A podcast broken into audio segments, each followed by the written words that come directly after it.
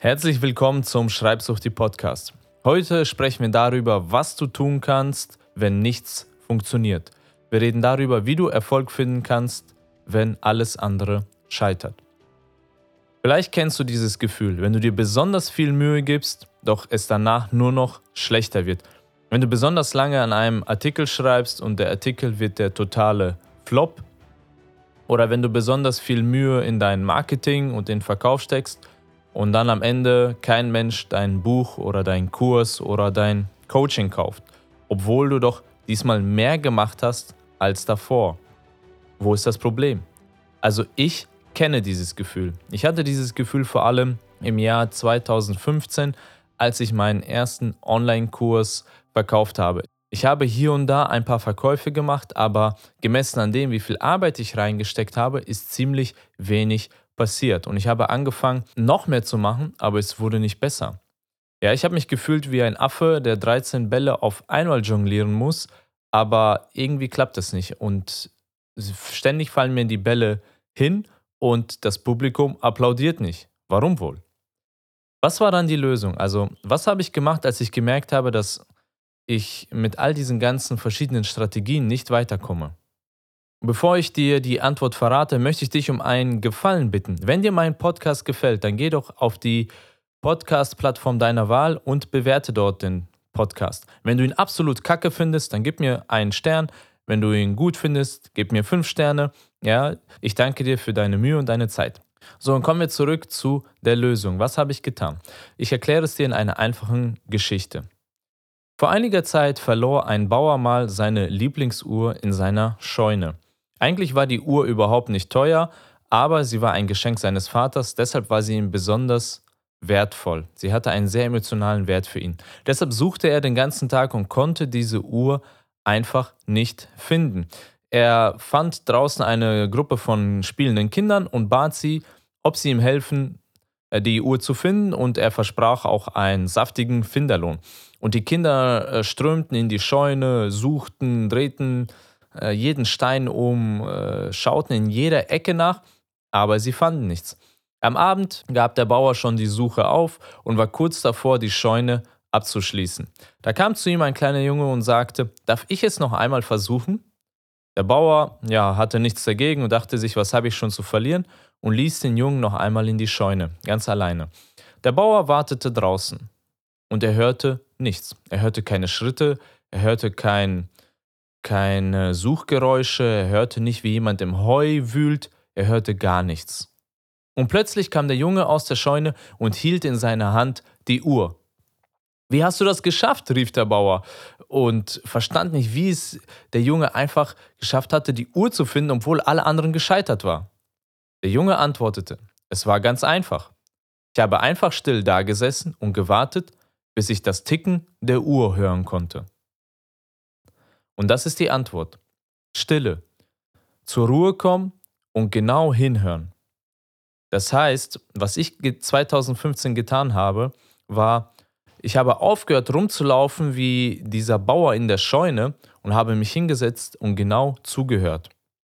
Ich habe auf Menschen gehört, die schon erfolgreich sind und mich dann auf die Dinge fokussiert, die wirklich funktionieren. Ja, oder um es mit Warren Buffett zu sagen, dieser sagte, die erfolgreichen und die sehr erfolgreichen Menschen unterscheiden sich in einer Sache. Die sehr erfolgreichen sagen zu fast allem Nein. Und diesem Rat bin ich gefolgt. Ich sagte Nein zu Twitter, Nein zu Instagram, Nein zu Facebook, Nein zu Snapchat, Nein zu allerhand Foren, Nein zu kostenlosen Kennenlerngesprächen mit potenziellen Kunden, Nein zu Blogparaden, Nein zu Online-Kongressen und Nein zu Sollen wir mal telefonieren anfragen. Mein Rat an dich ist heute deshalb recht simpel. Sage Nein zu fast allem.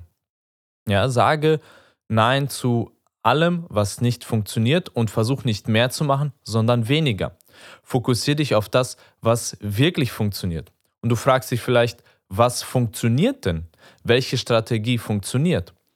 Erstens, es ist eine Frage des Stils. Ich kann nicht zu 100% sagen, dass das, was bei mir so gut funktioniert hat, bei dir genauso gut funktioniert. Vielleicht bist du ein Facebook-Typ.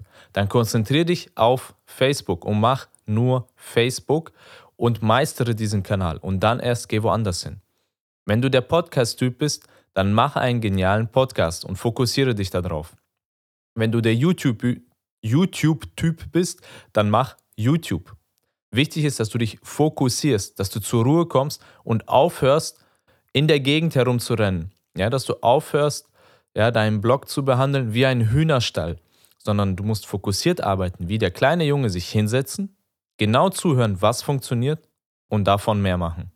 Für mich war das damals, jetzt kommen wir zu meiner Strategie, für mich bedeutete das damals, sich auf E-Mail zu fokussieren.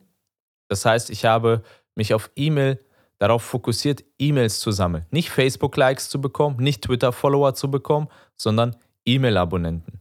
Und das im Jahr 2015, ja, oder sogar schon 2014 habe ich damit angefangen. Das war und ist mein Fokus und wird es auch immer bleiben, weil das für mich die effektivste Art der Kommunikation ist.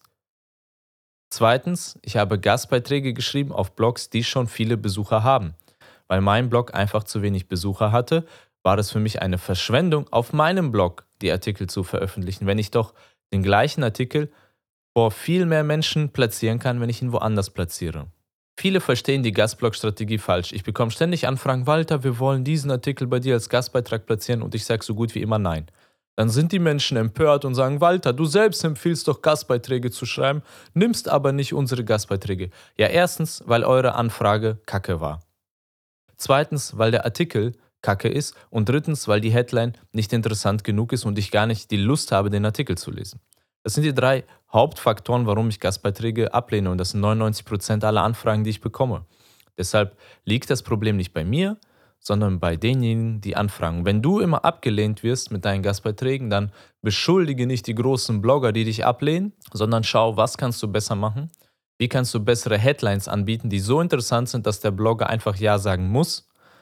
Wie kannst du die Ansprache so formulieren, dass sie gelesen wird, dass sie nicht untergeht in den Haufen der Mails?